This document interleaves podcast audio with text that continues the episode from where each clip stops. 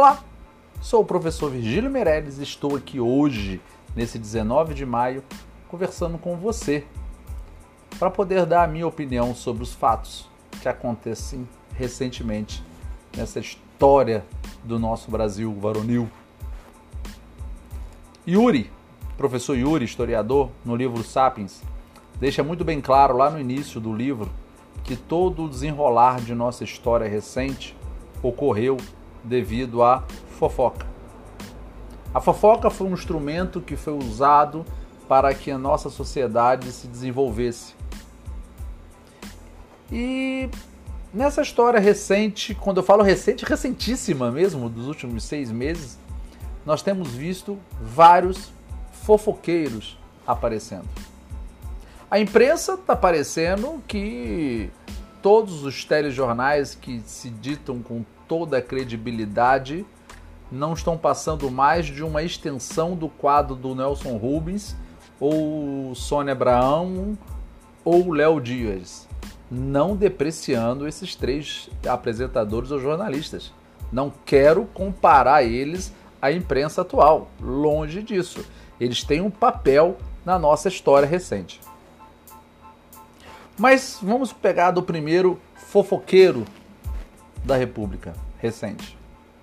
Ministro Sérgio Moro, juiz Sérgio Moro e agora cidadão sem nenhum tipo de poder Sérgio Moro.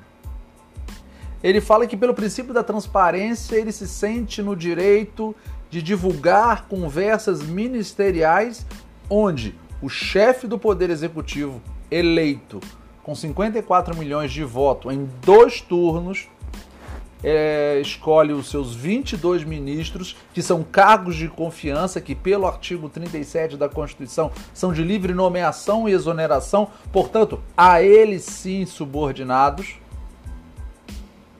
e diz que o princípio da transparência ele deve, é, o presidente deve divulgar a reunião ministerial. Faço minhas as palavras do senador Eduardo Gomes, que ontem, numa entrevista, num debate na UOL, disse que concorda com a divulgação, desde que se divulgue, no mínimo, dos últimos dois governos, todas as reuniões ministeriais. Porque, com certeza, foi falado algo que, republicanamente, não deveria ter sido falado, ou socialmente falado. Eu estou lendo um livro, é, O Código da Vida, do professor Saulo Ramos, em que ele cita um sociólogo francês. Deixa eu pegar o nome dele aqui para poder passar para vocês com mais propriedade. Alain Touraine, que é um sociólogo francês, ele diz o seguinte: aqueles que pensam que sabem o que vai acontecer no Brasil devem estar muito mal informados. Desde pequeno eu escuto que o Brasil é o país do futuro. E cada dia eu vejo que nós estamos agora passando pela pré-adolescência ou pela adolescência. Estamos vivendo uma sociedade de 150 caracteres que todo mundo fala o que quer, mas ninguém quer escutar o que deve ser escutado. As opiniões estão, como dizia Bauman, muito líquidas, como assim como as relações. E sim, isso Bauman dizia, das relações líquidas. Agora nos debruçamos com o suplente do senador é, Flávio Bolsonaro fofocando sobre os assuntos. Que interesse essas pessoas têm em fofocar? Dizem que agora vamos viver um novo normal. E eu pergunto para você, como será esse novo normal? Eu estou vendo nesse momento que o novo normal será receber os meus amigos em casa e ficar quieto. Porque tudo que eu falar naquela conversa poderá e deverá ser usado contra mim no futuro, porque aquela pessoa que está dentro da minha casa ou eu na casa dele pode estar me gravando e eu não posso mais conversar. Porque alguém pode se sentir no direito de fofocar e divulgar aquela conversa como interesse de Estado. Veja bem, eu não estou aqui dizendo que é ou não, que houve ou não intervenção, houve ou não o interesse de intervir na Polícia Federal. O que eu estou querendo trazer para você, a minha opinião, goste dela ou não, em que todo mundo agora se acha no direito de divulgar conversas privadas. E o pior, não são nem conversas autorizadas pela justiça no interesse de apurar um crime. As pessoas estão publicamente pegando as suas conversas e delatando. Com que interesse essas pessoas estão delatando? Essa é a reflexão.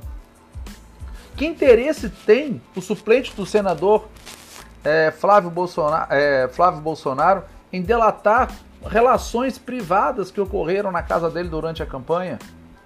Que interesse tem o ministro Sérgio Moro, ex-ministro Sérgio Moro, que na minha opinião não foi herói de nada. Sim, ele simplesmente fez o que ele foi concursado para fazer. Ele apurou as provas e as evidências trazidas sim pelos investigadores da Polícia Federal, pelos procuradores da Justiça. Aí sim, ele fez a valoração de juízo monocrático, em que algumas decisões foram reformadas nas instâncias superiores e outras não. Ó, faz parte do jogo democrático. Então, eu quero dizer o seguinte: Sérgio Moro não é herói, fez mais do que ele deveria ter sido feito. E na minha opinião, goste dela ou não, não deveria ter tido o pseudo extensão de poderes como foi apresentado. Porque o poder maior está na mão do mandatário da nação. E esse mandatário da nação é o povo. E o povo escolheu Jair Messias Bolsonaro para ser o presidente. E o que eu vejo a cada dia são pessoas tentando derrubar mais uma vez, assim como eu critiquei o impeachment da ex-presidente Dilma, estão pegando o sufrágio nacional, popular, universal e relativizando o voto. Ó, você coloca alguém lá, tá? Mas depois nós, que também estamos lá pelo seu voto, porque STF não teve voto nenhum. Nenhum dos 11 ministros que estão ali tiveram voto. Nenhum dos 11 ministros ali passaram pelo crivo da urna. Esse que eu quero fazer uma reflexão. Os deputados, senadores, esses sim, passaram pelo crivo da urna. Mas não podem querer mudar a regra do jogo. Dito, sou contra, fui contra o impeachment da presidente Dilma, certo? Votei nela também, como votei no Bolsonaro. Você vai dizer assim: "Ah, professor, você está abusando do direito de errar". Talvez. Mas eu votei nela, como votei nele. E o meu voto não foi respeitado. Eu não estava satisfeito com o final do governo Dilma mas eu tinha que respeitar. Agora, não estão respeitando também a vontade das urnas na eleição do presidente Bolsonaro. Tudo com base em fofocas. Por fim, devo me curvar sim ao professor Marco Villa, que eu tenho acompanhado ele nas lives dele. Quando ele fala que o nosso presidente da República é uma pessoa de vocabulário limitado, assim como também era e é o ex-presidente Lula mas nem por isso desqualifica. Um sabe trabalhar com a imprensa, o outro nem tanto.